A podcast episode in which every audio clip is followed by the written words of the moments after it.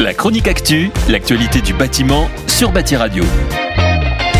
L'édition 2022 de Batimat mettra en valeur des solutions bas carbone dans un espace low carbone dédié. Dans ce cadre, il sera réservé une place particulière aux matériaux biosourcés et géosourcés. Ces derniers sont en effet une réponse intéressante au regard des nouvelles ambitions environnementales portées par la RE 2020. Représentant aujourd'hui 7 à 10% du marché si l'on s'intéresse aux isolants, cette part doit rapidement passer au-delà des 20% pour offrir un mixte multimatériaux compatible avec les objectifs minimums de la trajectoire nationale bas carbone.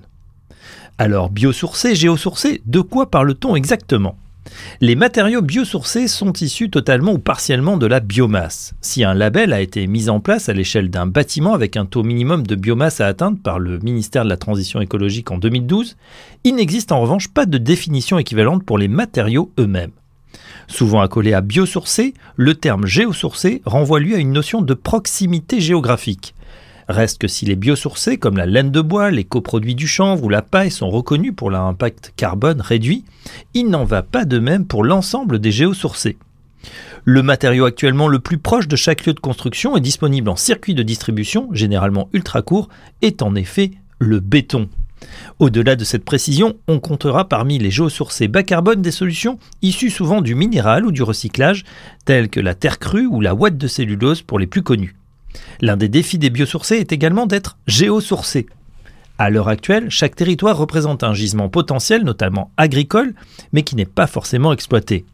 En témoigne la situation de la région Centre-Val de Loire, très en pointe dans l'utilisation, mais qui a pris un certain retard dans la mise sur pied des filières de production et de distribution locale. Alors, qui sont les acteurs de la filière? La particularité des matériaux biosourcés et géosourcés est qu'ils sont issus de mondes très différents. Les coopératives agricoles côtoient ainsi des acteurs de l'économie sociale et solidaire, mais aussi des investissements et rachats de la part d'industriels. La nature même des solutions est extrêmement large et en perpétuelle évolution. L'écosystème des biosourcés est ainsi en réalité un ensemble d'écosystèmes qui se recoupent entre eux et recoupent d'autres types de solutions.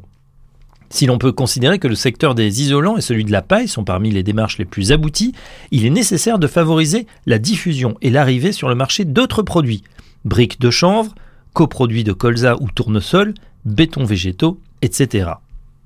On le voit, définir un type d'acteur est impossible sur ce secteur. La diversité des profils n'empêche néanmoins pas l'émergence de fédérations ou de syndicats professionnels Outre des organisations à but fédératif comme l'AICB, l'Association des industriels de la construction biosourcée, ou le CF2B, collectif des filières biosourcées du bâtiment, le RFCP, Réseau français de la construction paille, et Construire en chanvre ont édicté de leur côté des règles professionnelles pour la mise en œuvre de leurs matériaux et solutions respectifs. Cette initiative permet aujourd'hui d'intégrer ces solutions dans n'importe quel projet de manière pérenne et sans problématique de surcoût assurantiel. Mais alors que valent les matériaux biosourcés et géosourcés? Évaluer la valeur d'une solution est très difficile tant les critères sont nombreux. Sur le plan du bilan carbone, la part des produits sont extrêmement performants et arrivent aujourd'hui dans un contexte très favorable qui est celui de la nouvelle réglementation du bâtiment RE 2020.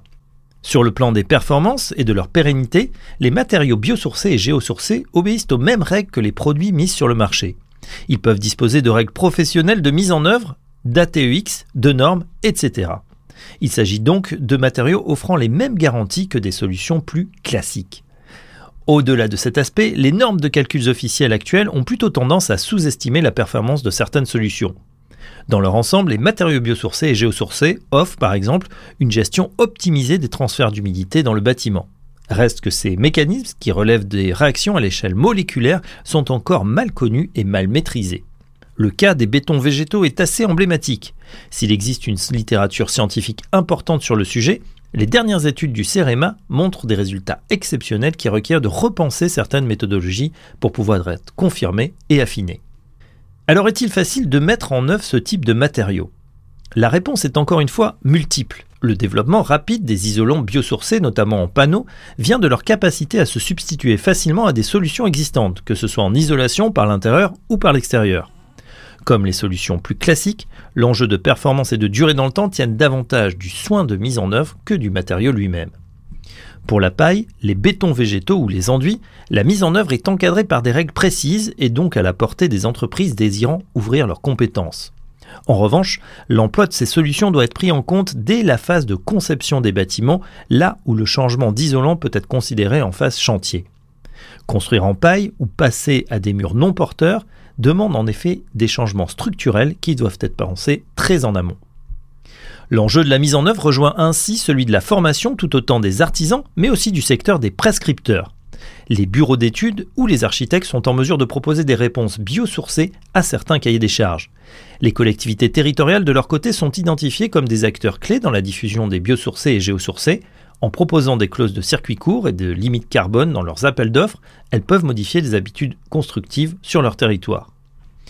Au-delà du débat passionné autour de ce type de matériaux, il est une notion qui fait consensus auprès de l'ensemble des acteurs du bâtiment. L'avenir ne sera pas à la concurrence entre les matériaux, mais à des démarches multimatériaux, le bon matériau au bon endroit. Dans ce cadre, les biosourcés et géosourcés possèdent des atouts environnementaux et socio-économiques importants et complémentaires, mais ne se posent pas en concurrent d'autres filières. La chronique actu, l'actualité du bâtiment sur Bâti Radio.